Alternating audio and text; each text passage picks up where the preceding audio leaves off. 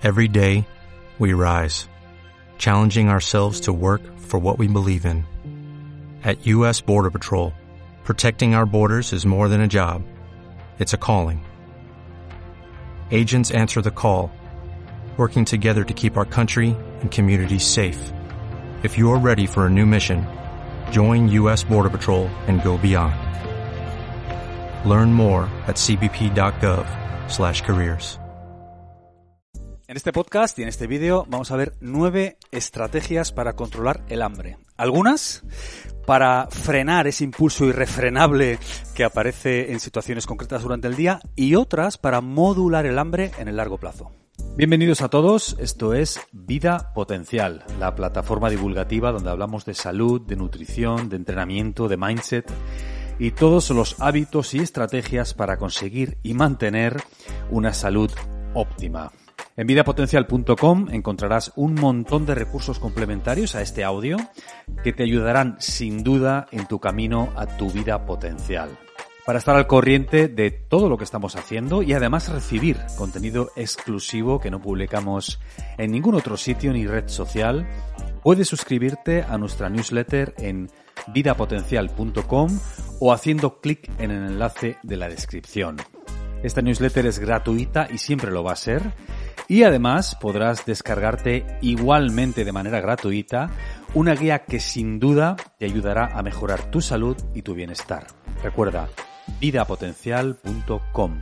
Igualmente, en nuestra web encontrarás los programas nutricionales para optimizar tu salud, como el programa de pérdida de peso, el programa de introducción al ayuno, para hacerlo de una manera segura y guiada, el programa de introducción a la dieta cetogénica para una cetoadaptación sólida o un programa concebido para reducir la inflamación, esa pandemia silenciosa que nos enferma, nos roba energía y que está en la base no solo del sobrepeso y la obesidad, sino también de un montón de enfermedades que nos hacen perder calidad de vida. Visita vidapotencial.com para saber más sobre estos programas y otros que estamos preparando y cómo pueden ayudarte para conseguir tus objetivos. Sin más, te dejamos con el audio de esta semana. Un abrazo fuerte y muchísimas gracias por estar ahí. Bienvenidos a todos, soy Jesús Sierra. Hola, saludos a todos, soy Isabel Belaustegui. Y esto es Vida Potencial, la plataforma divulgativa donde hablamos de salud, de nutrición, de hábitos de vida y de todo aquello necesario para optimizar nuestra vida y vivir una vida feliz y fluida. Y potencial. Y potencial. Toma ya. En este vídeo, efectivamente, vamos a hablar sobre estrategias para controlar el hambre, pero antes, como siempre, quiero hacer un llamamiento a todos aquellos que queréis complementar toda la información que ponemos ahí fuera en estos vídeos en YouTube y en las plataformas de audio.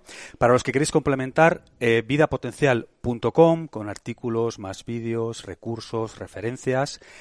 Y además ahí tenemos la newsletter, ¿no? Sí, ¿Eh? sí, sí, sí, sí. Ahí os podéis suscribir a nuestra newsletter para estar al tanto de lo que hacemos y recibir algunas cositas Mm. especiales. Y además todavía se pueden descargar la guía, ¿verdad? Sí. Pues además ahora, por suscribiros a la newsletter, os podéis, ah, os podéis descargar gratuitamente nuestra guía sobre la combinación de alimentos. Correcto. Vidapotencial.com, eh, muy abajo del todo, ahí tenéis la ventana para meter vuestro correo y descargar gratuitamente el libro de la gran doctora Belaustegui, La guía de la combinación de alimentos. Que en ese libro, por cierto, Isabel, hablas de ciertas cosas de las que vamos a hablar hoy ya, ¿no? Sí, alguna cosita más. Algunas se mete, ¿no? Sí. Mm. Aunque sobre todo, donde está todo esto de lo que vamos a hablar con mucho detalle es Ah. aquí en el libro de la magia del ayuno que hemos publicado este año con RBA y bueno, en estas fechas puede ser un buen momento para regalar. La magia del ayuno. La magia del ayuno. Ahí explico con detalle todo esto de lo que vamos a hablar. Mm. Pero bueno, para el que no tenga el libro, os lo contamos. Genial. La magia del ayuno en Amazon y en, bueno, Mm. ahí, ahí donde sea que compréis libros está la magia del ayuno. Sí. En España, en Latinoamérica, por lo visto, llega a principio de año, nos han dicho, ¿verdad, Isabel? Sí, aunque quien lo quiera conseguir lo puede pedir ya en sus librerías y de ahí lo piden aquí a España y lo reciben. O sea que ya, en todo el mundo se puede conseguir la magia del ayuno. Pues genial, vidapotencial.com para suscribiros a nuestra newsletter, la magia del ayuno en todas partes. Y empezamos con estrategias para controlar el hambre. Estrategias concretas, como decía en la intro, ¿no? Para pues frenar ese impulso cuando, cuando aparece con mucha intensidad y luego estrategias que nos van a ayudar en el largo plazo. Sí, mm. y esto es muy importante porque el hambre llega a ser una sensación muy desagradable y para algunas personas insoportable. Y eso las hace salir de su propósito de conseguir ciertos objetivos, lo que busquen, perder peso, desinflamarse, mejorar la salud intestinal, etcétera, etcétera. Y tirar la toalla porque realmente hay algo que se lo impide. O Mm, sufrir menos. Hay personas que lo pasan muy mal haciendo una dieta, un cambio de alimentación, en parte por el hambre. Entonces vamos a ponerlo más fácil para poder o para, para poder hacerlo más cómodamente. Mm. Por eso son importantes estas estrategias. Em, número uno. Número uno. Bueno, algo que ayuda mucho el número cero. Antes, del número uno. antes del número uno. Sí, es que ayuda mucho tener presente cuál es el objetivo mm. de ese cambio de alimentación que estamos haciendo, de hacer ayuno intermitente, de dejar descansar nuestro tubo digestivo. Es muy importante porque cuando tenemos el objetivo claro, tenemos más fuerza para conseguirlo. Mm. El tener un porqué nos da fuerza para un cómo y un qué. Entonces eso yo lo quería destacar antes de arrancar luego ya con los aspectos concretos. Y luego ya sí, vamos a ver estas herramientas útiles. Efectivamente, tener claro el por qué eh, no solo en el aspecto nutricional o en, la, o en esta vertiente concreta de querer controlar el hambre, en toda la vida, ¿verdad Isabel? Tener claro el por qué hacemos las cosas nos ayuda a llevar el cómo. Es una palanca muy potente y cuando hacemos cambios de hábitos que a veces están arraigados más allá de nuestra mente, a un nivel más profundo, como no tengamos claro el por qué, vamos a claudicar y es una pena porque perdemos la oportunidad de eso, de sacar nuestro potencial.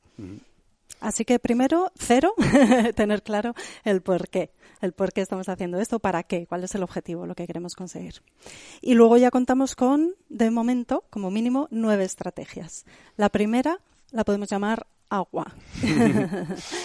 que aquí eh, quiero incluir el empezar el día bebiendo agua, estar bien hidratados, bebiendo eh, cada X tiempo a lo largo del día, preferiblemente fuera de las comidas, y también beber agua cuando sentimos la punzada de hambre, porque eso nos hace navegar esa ola.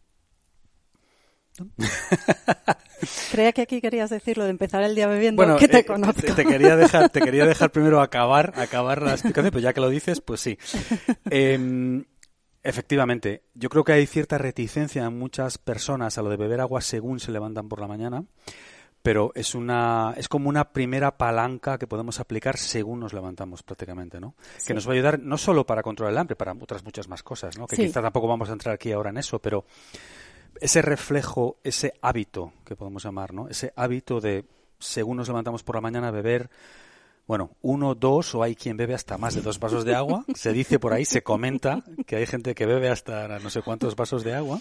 Pero bueno, sin llegar a esos extremos, uno o dos, ¿no, Isabel? Sí, está muy bien eso para conseguir otros beneficios, como puede ser la limpieza y el mantenimiento de la salud, del tubo digestivo, el dar energía, el activar todo nuestro eje hormonal, sobre todo cuando lo que tomamos es agua tibia o caliente. Eso es un mecanismo muy interesante para ponernos en marcha.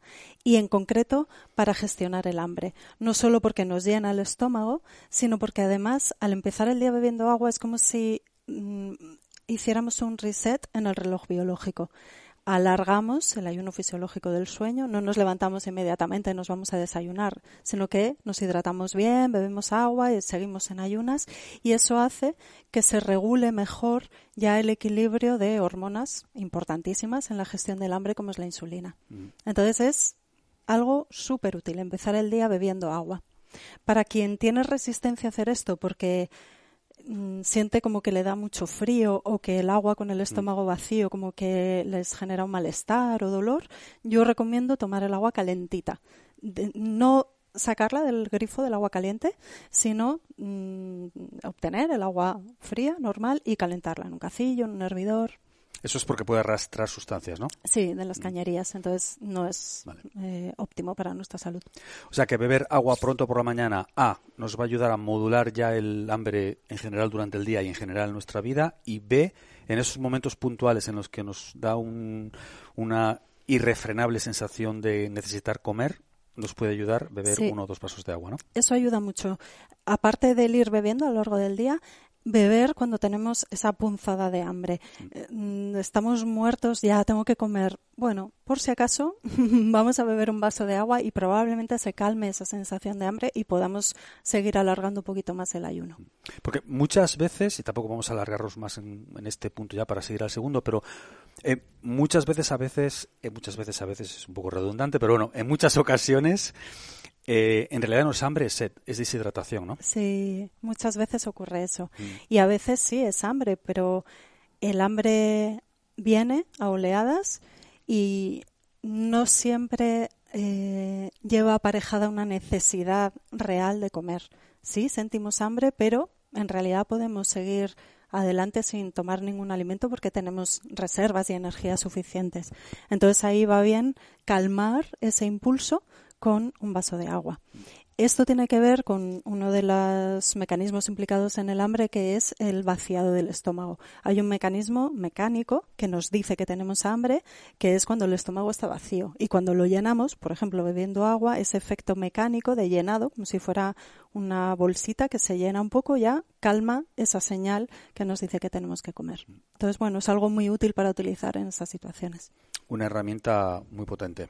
Y además, a medida que vamos bebiendo, estamos hidratándonos, estamos mejorando la salud articular, la salud intestinal, la salud cerebral y otros muchos, eh, tiene muchos otros efectos positivos en la salud. Así que merece la pena. Genial. Hidratación. Dos. Dos, si ese era el agua, pues ahora podríamos decir el alimento, por ejemplo. Una estrategia muy importante para gestionar el hambre es el tipo de alimentación que seguimos en el día a día. Eh, evitar los carbohidratos, mm, azúcar y harinas refinadas, evitar los edulcorantes, azúcar o edulcorantes artificiales y evitar los atracones fuera de los momentos de ayuno, porque todo eso genera unas subidas de la glucosa en la sangre que luego se siguen de una bajada de glucosa en sangre que nos dice que necesitamos comer imperiosamente. Entonces, algo que ayuda mucho para gestionar el hambre, y esto tiene que ver con esa estrategia a largo plazo, es seguir una dieta de tipo cetogénica, o cetogénica pura o tipo cetogénica alta en grasas y baja en carbohidratos. Eso, como nos da una energía estable durante el día, nos ayuda mucho a gestionar el hambre, a sentir menos hambre y además a tolerarla mejor, porque realmente tenemos la energía, el fondo, la estabilidad que nos dan esos alimentos ricos en grasas hay mucha más estabilidad hormonal, ¿no? Hace que esas, las hormonas del hambre, pues no, digamos, no se disparen con tanta facilidad, de cierta manera, ¿no? Está atenuado. Eso es. Eso es. Entonces, es fundamental que fuera de nuestros momentos de ayuno sigamos una dieta de este tipo, o cetogénica o tipo cetogénica, baja en carbohidratos y alta en grasas. Y evitar los edulcorantes, porque eso es como el papel de quemar, que prende muy rápido la llama, pero enseguida se consume. Entonces tenemos un pico de energía, pero luego nos quedamos sin ella y necesitamos comer y sentimos hambre. Además suele ser una señal de hambre muy intensa y a, la que cuesta mucho decir que no. Y normalmente va aparejado de las ganas de comer alimentos que no son beneficiosos. Para no ahondarnos aquí, Isabel, todos aquellos que nos estén escuchando o que nos estén viendo en YouTube, tenemos en el canal un montón de vídeos de cómo llevar una dieta tipo cetogénica, low carb, hay un montón de vídeos para explicar, eh, que, para aquellos que quieren entrar en profundidad, cómo es una dieta tipo cetogénica. Eso es. Que en esencia es bueno, en esencia, pero bueno, eh, que la gente puede empezar por reducir al máximo por los carbohidratos refinados, el azúcar y en general ese tipo de alimentos que producen picos glucémicos. Eso es, e incluir grasas saludables, que eso es lo que da esa estabilidad energética, ese estado metabólico que nos da una mayor estabilidad física, mental y emocional. Mm. Y eh, insisto, es que es muy eficaz para gestionar bien el hambre.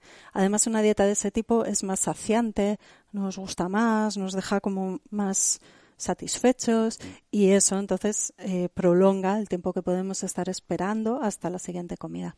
Claro, tiene un efecto cascada muy potente en, nuestro, en nuestra capacidad para gestionar el hambre, porque realmente es menor el, nivel de hambre que, que sufrimos, ¿no? Sí, también guarda una relación con el equilibrio hormonal. Cuando hacemos una dieta muy rica en carbohidratos, en azúcares, harinas refinadas, hay una mayor producción de insulina y eso genera un desequilibrio al final en la eh, respuesta a la insulina y también a la leptina. estas dos hormonas están muy relacionadas con el desarrollo de obesidad, de acumulación de grasa y con todo ese círculo vicioso de que necesito más dulce, como el dulce eso empeora la situación, entonces voy a necesitar todavía más dulce, a comer más dulce, etcétera, etcétera, con las consecuencias físicas y también en la salud, ¿no? Todos los problemas derivados de este tipo de alimentación y de desequilibrio. Una vez más, tenemos un vídeo específico sobre las hormonas del hambre en YouTube y un artículo en la web vidapotencial.com. Señorita, tres. tres. Pues el café. El café. el café. Ese gran denostado. Ese gran denostado y el gran rescatado por nosotros y por todos los estudios científicos mm. que van mostrando los efectos beneficiosos del café. Y el café y también sus alternativas, el té, el mate, la chicoria, el cacao puro, son muy buenas herramientas para calmar el hambre y además para potenciar los beneficios de estar en ayunas. Entonces, lo mismo que sentimos la punzada de hambre, en lugar de tomar, de lanzarnos a comer, nos podemos tomar un café ecológico, de todo este natural, bien elaborado, preparado en una cafetera convencional, mejor, mm. y no en cápsulas, porque también con el calor y la presión se libera metales pesados de la cápsula, el café, y eso nos lo vamos a tomar y no nos beneficia nada. Y eh, que no incluya edulcorantes y puede ser, para facilitarlo más aún, con un poquito de grasa pura de mantequilla o de aceite de coco. Entonces eso nos calma nos permite seguir en ayunas, aunque estamos tomando eso, metabólicamente seguimos funcionando como si estuviéramos ayunando y además potencia los beneficios del ayuno, la pérdida de grasa, la pérdida de peso, la autofagia, ese sistema de puesta a punto interna mm. y bueno, y la salud mental es muy interesante, la salud mitocondrial importantísima, la regulación de la inflamación, de la oxidación, o sea, tiene un efecto antienvejecimiento también muy potente. Mm. Y que se puede combinar, o sea, café, eh, has nombrado también té, mate, caldos, ¿no? Sí, el caldo de verduras, caldo de pescado, de carne, también es una buena opción. Porque quizá para alguien que ya se ha tomado pues la cantidad de café que quería tomar ese día o gente que es un, que son metabolizadores lentos de la cafeína, pues quizá pueden tomar uno o dos y no pueden tomar más.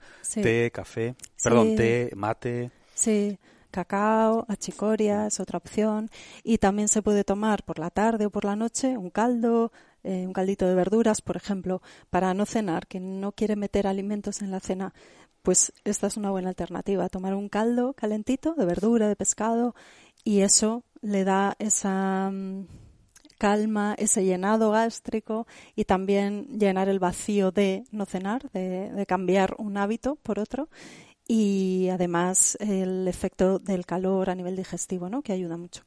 Y calma la punzada del hambre y puede seguir en ayunas nuestro amigo el café, nuestro amigo el té, nuestro amigo el caldo y nuestro amigo el mate. Para nuestros eh, seguidores de Argentina, que son muchos, por cierto. Un, saludo a Argentina. ¿Cuatro? Sí, ya lo he mencionado. Bueno, pero ahondamos ahora. Sí, que es incluir grasas puras cuando estamos en ayunas. Por ejemplo, tomar un café cetogénico, poner un poco de mantequilla ecológica y preferiblemente de pasto y o aceite de coco en el café. Eso nos ayuda mucho a tener un empujón energético a partir de las grasas y a saciar el hambre por ese efecto saciante que tienen las grasas y no nos va a sacar del estado metabólico de ayunas. Entonces seguimos obteniendo los beneficios de estar en ayunas, pero con esta ayuda tan potente. Es muy interesante. se puede tomar así, en forma de café cetogénico, o pues hay que mm, eh, prefiere tomar pues un poquito de aguacate a media mañana porque le da mucha hambre. El aguacate tal cual, que es la grasa pura, o unas aceitunas, o un trozo de mantequilla tal cual. En ese momento de tentempié o de, de vacío, de que ya se alarga demasiado el ayuno, ya tengo mucha hambre, pero todavía no quiero seguir, pues ahí tiene un rescate para continuar. Hay gente ahora mismo, Isabel, que se está revolviendo en la silla oyéndote decir de un trocito de mantequilla sin pan. ¿Cómo puede ser eso? Es inconcebible. O, pero ¿cómo no voy a tomar una galleta o un trozo de bizcocho o un bocadillo, que es lo que se ha comercializado, ¿no? Tan, eh, con tanta frecuencia respecto a hacer un tentempié o un mm. snack. Pues es mucho mejor tomar una grasa pura. Claro, si le pones pan a la mantequilla, entonces ya sales del estado de ayunas, porque ya estás metiendo un carbohidrato y ya cambia todo el sistema interno. Y lo interesante es seguir funcionando por esa ruta de los cuerpos cetónicos, de la utilización de la grasa de reserva. Y el efecto en el hambre es mucho menor, evidentemente, si le ponemos el pan. Mm. Claro, si le ponemos el pan, enseguida vamos a sentir como que nos llenamos y además como el gluten tiene receptores en el centro del placer del cerebro, entonces vamos a sentir también la euforia de, ¡ay, qué bien, qué rico el pan con mantequilla! Y nos sentimos súper poderosos y animados y nos comemos el mundo. Pero es que luego va a venir el bajón. Entonces luego vamos a tener más hambre y, y problemas ya derivados de todo este baile alterado de las hormonas.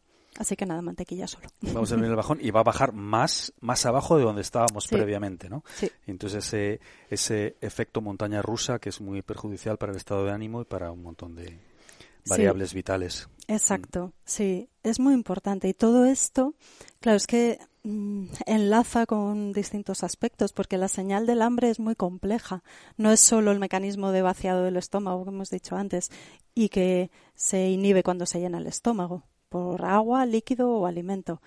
Es que en la señal del hambre hay un mensaje químico, hormonal, como esto que hemos comentado de la insulina y la leptina, hay algo muy interesante que es la llamada fase cefálica del hambre, que es cuando nuestra cabeza nos dice que tenemos que comer, que queremos comer, que necesitamos comer, porque vemos un escaparate de una pastelería maravillosa, o vemos un programa de televisión en el que están cocinando, o un libro de recetas con esas fotos preciosas, y empezamos a sentir un hambre, o a pensar en lo que voy a cocinar para después, o en la cena del otro día que rica en aquel restaurante, ¿verdad? Cierto todo ese mecanismo mental nos prepara para sentir hambre. Internamente empezamos ya a em, liberar hormonas, neurotransmisores, jugos gástricos, a preparar todo el terreno porque va a recibir un alimento, porque si no, no estaríamos pensando en ello. Pues no, sí, porque pensamos o vemos alimentos aunque no los vayamos a tomar o poder tomar.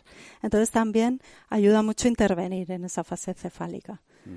Por ejemplo, si alguien está siguiendo una dieta y le cuesta mucho pues que no se pasee por los escaparates de pastelerías o que no esté presente mientras eh, una persona está cocinando algo que a ella le gusta mucho, o aunque no le guste mucho el, el, sonido de un filete chisporroteando en una sartén, activa la, la, fase cefálica del hambre y nos dice que ya tenemos hambre y que tenemos que comer. Hmm. Evitar esos estímulos, apartarnos ¿no? de esas señales que activan la fase cefálica. O sea que la que es, es multifactorial, digamos, ¿no? Que cuando sentimos hambre no es por una sola razón, es por varias. Y tenemos que, de cierta manera, prestar atención a todas, ¿no? O ser conscientes de todas, de cada uno de esos resortes claro. que aplica para, para que, sentir ese ataque de hambre que muchas veces personas sienten, ¿no? Exacto. Y por eso existen distintas estrategias, porque cada una puede ir enfocada a esos distintos mecanismos de resorte que activan la señal del hambre. Mm. El beber agua o tomar el caldo de verduras para activar el llenado del estómago, entonces cortar la señal mecánica de que el estómago está vacío, tengo que comer, o hacer una dieta cetogénica para regular la señal química y hormonal, o no pasearse por los escaparates de pastelerías o mirar los libros de cocina o estar presente mientras alguien cocina para cortar la fase cefálica y también cambiar eh, rutinas, hábitos para cortar otro mecanismo muy interesante que es el del reflejo condicionado. El a veces, hábito. El hábito, exacto. A veces comemos, sentimos hambre a las dos porque normalmente a las dos y diez comemos. Como nuestro cuerpo lo sabe, pues ya se pone en marcha para ello. Pero me estoy adelantando. Te estás adelantando, yo no quería decir nada, pero estabas explicando los diferentes... Luego lo desarrollamos. Luego lo desarrollamos, venga. Entonces, eso hace que pasemos al punto 5, ¿no? sí. sí. Que ya lo has adelantado, pero bueno. Sí. O de, eh, cierta manera. Sí. Lo vamos a resumir como apartarse de las señales de comida. Vale. Y que es todo lo que he explicado. Y enlaza con otro que he mencionado un poquito, que es el de estar ocupados. Cuando estamos ocupados, ocupadas, cuando estamos mm, totalmente absortos en algo que nos gusta o que exige todo de nosotros, un trabajo, un hobby, una conversación apasionante, una película que nos atrapa, entonces se nos olvida que tenemos que comer, cortamos la señal cefálica. Eso es muy interesante, cortamos esa fase cefálica del hambre. ¿A quién no le ha pasado eso de se me ha olvidado comer? Sí. A, mucha gente. Bueno, no, lo sé, que nos digan, nos lo podéis decir en los comentarios. que nos lo dejen en los comentarios, ¿no? Sí, pero es verdad. A nosotros nos pasa lo de se me ha olvidado comer, tristemente a veces pasa, ¿no? Sí, y, y, bueno, pues ahora ya sabéis lo que hay detrás. Cuando se nos olvida comer es que hemos cortado la fase cefálica del hambre porque estábamos ocupados en otras cosas y porque teníamos una buena reserva energética, unos niveles estables, porque se te puede olvidar, pero sentir que vas a desfallecer si no comes porque no estás bien regulado. Si todo lo demás está bien, se te puede olvidar comer, no tienes ningún problema. Mm. ¿Ese era que el 5 o el 6, Isabel? Porque yo creo que hemos saltado. Ese era el 6 ya, ¿no? Sí. Vale. Sí. 7. 7 también lo he adelantado un poquito. Bueno, pero vamos a eh, desarrollarlo, yo creo, ¿no? Es interesante. Sí. La estrategia número 7 es saltarse comidas, por lo que hemos hablado de romper hábitos, para cortar esa señal del reflejo condicionado que nos dice que hay que comer porque es tal hora o porque estoy en tal sitio o porque estoy viendo X programa. En realidad nos sucede como a los perros de Pavlov, que cuando oían la campana empezaban a salivar, porque esa es una señal de activación del tubo digestivo que nos prepara para recibir el alimento. Pues nos sucede igual. Cuando comemos siempre a la misma hora, unos minutos antes, nuestro cuerpo ya empieza a prepararse para recibir el alimento y para eso tiene que activar la señal de hambre. O esto le sucede a muchas personas. Cuando desayunamos nada más levantarnos. Hay personas que efectivamente se levantan con mucha hambre, con mucha necesidad real de comer, falta de energía y desayunan su alimento completo, está perfecto. Pero hay muchas personas que lo hacen por hábito, porque tienen el reflejo condicionado de cuando me levanto de la cama, como. Y entonces su cuerpo pide comer. Entonces aquí es muy interesante el vaso de agua, el alargar un poquito el ayuno, cada vez un poquito más, para ir comprobando que no sucede nada y cambiar hábitos. Eso ayuda mucho para salir de ese mandato que nos dice que debemos comer cuando no hay una necesidad real y viene más condicionada por las circunstancias. Por ejemplo, también el hábito de comer mientras vemos una película o tomar un snack, un aperitivo viendo un partido de fútbol. Entonces, cada vez que veamos un partido de fútbol es que vamos a, decir tengo hambre. Bueno, a sentir la necesidad de comer, de picotear, porque es lo que hacemos siempre. Mm.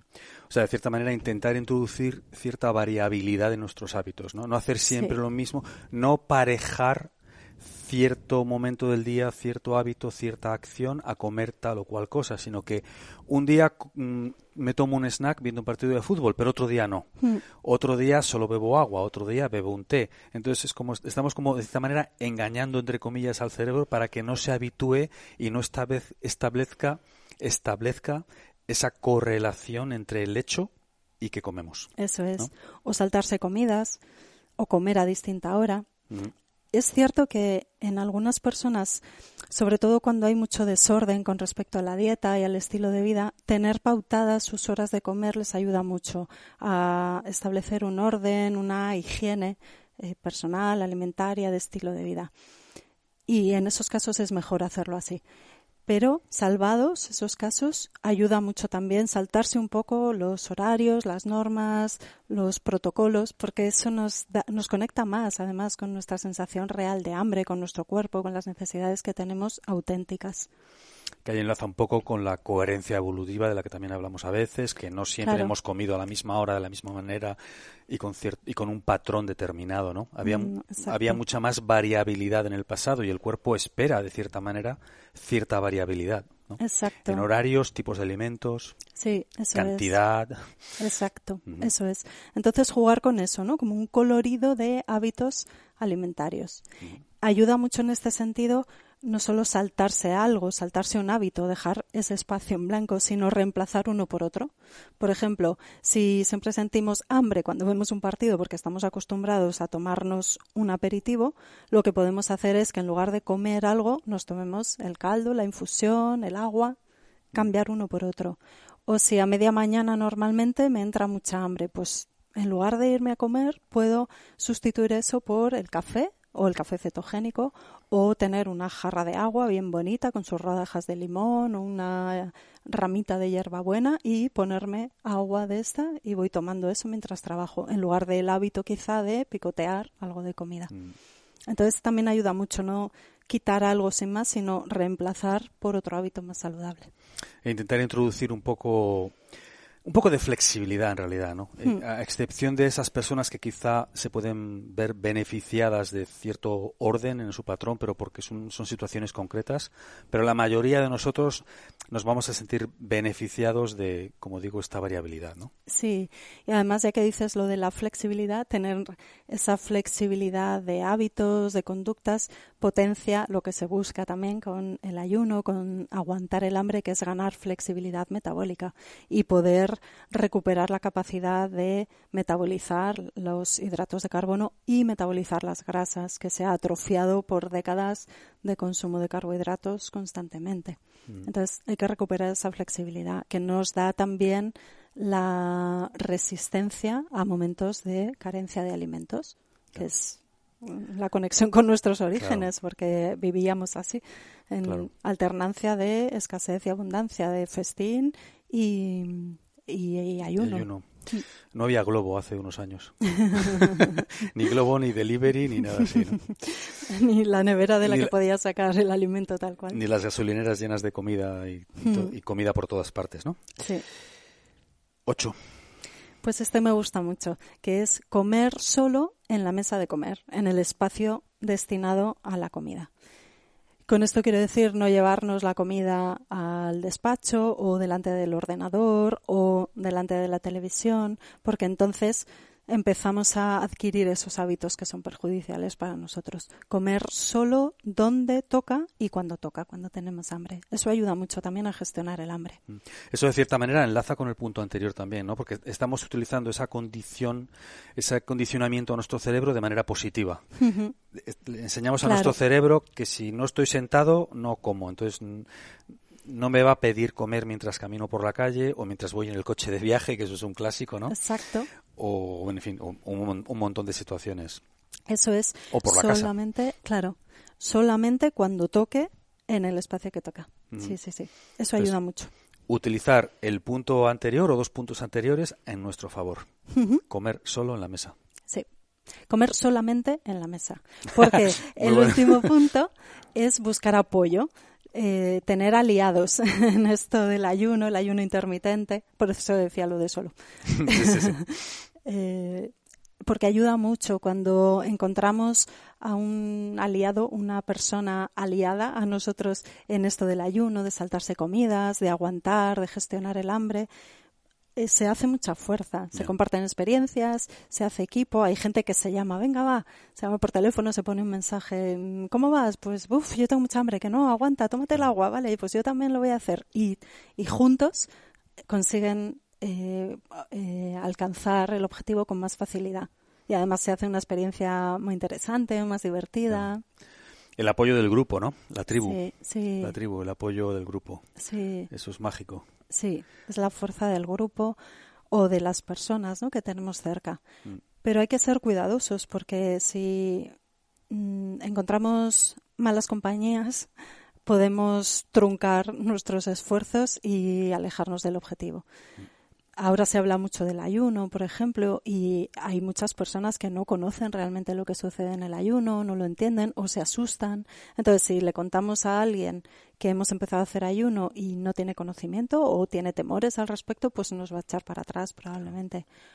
O nos va a decir directamente que lo dejemos o nos va a cuestionar y eso nos va a generar inseguridad o se pueden burlar y eso nos va a hacer tirar la toalla y, y dejar de luchar por lo que queremos. O va a plantar una semilla de duda, ¿no? O nos va a plantar una semilla de miedo. Igual en ese momento, cuando te hacen ese comentario, bueno, pues no le das mucha importancia, pero se te ha quedado ahí detrás y empiezas a darle vueltas. Bueno, pues quizás esto no sea tanta buena idea como yo pensaba. Mm. Y entonces inconscientemente también empiezas a escuchar activamente a otras personas que también cuestionan. Entonces puede ser un poco peligroso, efectivamente, ¿no? Sí, y además vivimos en una sociedad que empuja mucho hacia el mm. consumo de las cinco comidas al día, de los carbohidratos como base de la alimentación, la cultura de los snacks, los tentempiés. Entonces, claro, ahí nos vamos a mover en un terreno muy resbaladizo. Claro.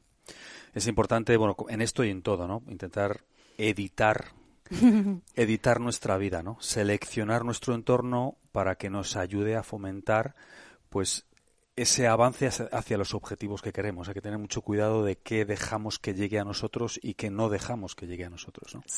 Y en este aspecto del hambre, la dieta, pues también es muy importante. Sí. Y también respetando el ritmo propio, la adaptación, la capacidad para eh, tolerar bien el hambre, el no comer. También hay que conocerse, hay que observarse, escucharse aprender a discernir entre lo que es hambre, apetito, mm, capricho y lo que es una necesidad ya real de comer y cómo me siento cuando una u otra cosa o cuando ingiero ciertos alimentos o cuando paso de determinada hora en ayunas. Mm.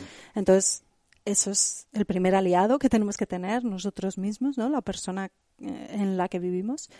Y luego saber discernir lo que pueden ser interferencias, ruido, miedos, dudas, información errónea o malentendida y qué es lo que nos ayuda, nos potencia y ahí hacernos fuertes ¿no? con otros. que muchas de esas personas que quizá cuestionan o no están del todo informadas lo hacen con buena intención. Es que también ahí está también el, el, el de la cuestión de todo esto. Puede ser alguien cercano a nosotros que quiere lo mejor para nosotros pero eh, quizá nos está sacando del camino correcto. Entonces, bueno, hay que ser conscientes de, todo esto, ¿no? Sí. Y luego, de nuevo, pues son hábitos y también hay hábitos familiares, sociales, culturales. La comida está muy aparejada también al cariño. Si te doy de comer es que te estoy cuidando y si no te doy de comer o no te animo a comer, no te quiero menos. Entonces, bueno, hay que discernir también todo esto, ¿no? Todo el el componente emocional, afectivo de la comida. Histórico, que venimos de hábitos alimenticios de época de escasez, ¿no? Entonces, ¿cómo vas a decir que no a un segundo plato? ¿Cómo vas a decir que no a repetir? Parece como que más es mejor, ¿no? Y bueno, ahora el entorno ha cambiado, hay que entender que hay cierta disonancia evolutiva, que ahora tenemos mucha más abundancia de comida que antes, pero tenemos los hábitos de cuando no había esa abundancia o esa inercia social, ¿no? Hmm. Entonces, ser consciente de ello pues nos puede ayudar mucho a ser a tener una posición un poco más firme, decir, oye, no, voy a intentar aquí a ver cómo lo gestiono, hmm. pero nos puede dar fuerza para resistirnos a esa inercia social, ¿no? Sí, el conocimiento también ayuda mucho. Lo que tú siempre dices, el conocimiento. sí, nos da la libertad para elegir. Y también es importante saber que vivimos en un mundo de abundancia con un sistema metabólico, enzimático, hormonal, biológico de tiempos de escasez. Entonces, igual hay que recuperar esa flexibilidad metabólica y esa conexión, esa coherencia natural que nos ayuda a estar mejor. Pero también, insisto, ¿eh? de nuevo, al ritmo de cada persona, la adaptación de cada uno, el estado de salud, la eh, resistencia incluso mental, todo eso, ser también muy fieles a nosotros mismos.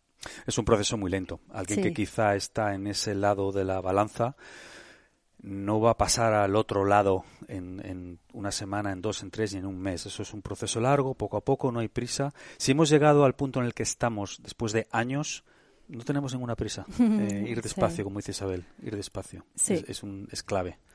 Ir despacio es clave. Sí. Así que esas son las nueve estrategias. ¿Las quieres repasar? Sí. Venga. Lo que hemos llamado agua, empezar el día bebiendo, estar bien hidratados, tomar un vaso de agua cuando nos da esa punzada de hambre.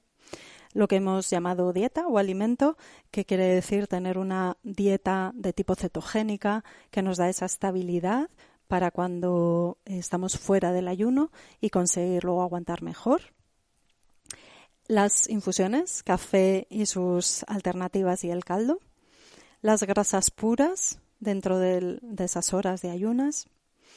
El apartarse de las señales de comida. Adiós a los escaparates, los libros de recetas, el compañero de piso haciendo un filete cuando estamos muertos de hambre. Mantenernos ocupados para cortar la fase cefálica saltarnos comidas, romper hábitos o cambiar unos por otros más saludables y comer solamente en el espacio de comida y por último buscar apoyos aliados. Para esto y para todo, buscar apoyos aliados. y ahí tenéis nuestro apoyo en vidapotencial.com, en nuestro canal de YouTube, en las plataformas de audio.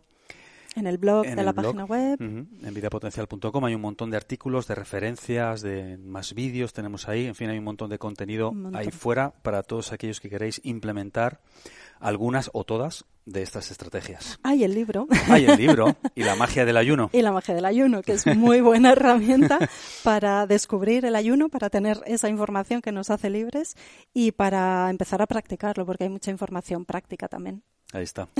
El libro del ayuno de la doctora Isabel Belaustegui. hecho con mucho mimo. Con mucho, como, como haces todo. Sí. Amigos, eh, un gustazo una vez más estar aquí con vosotros. Muchas gracias Sí. por estar ahí. Muchas gracias por estar ahí, por seguirnos y nos vemos en el próximo. Nos vemos en el próximo podcast. Un beso amigos. Hasta la próxima. En vidapotencial.com encontrarás un montón de recursos complementarios a este audio que te ayudarán sin duda en tu camino a tu vida potencial. Para estar al corriente de todo lo que estamos haciendo y además recibir contenido exclusivo que no publicamos en ningún otro sitio ni red social, puedes suscribirte a nuestra newsletter en vidapotencial.com o haciendo clic en el enlace de la descripción. Esta newsletter es gratuita y siempre lo va a ser. Y además podrás descargarte igualmente de manera gratuita una guía que sin duda te ayudará a mejorar tu salud y tu bienestar. Recuerda, vidapotencial.com.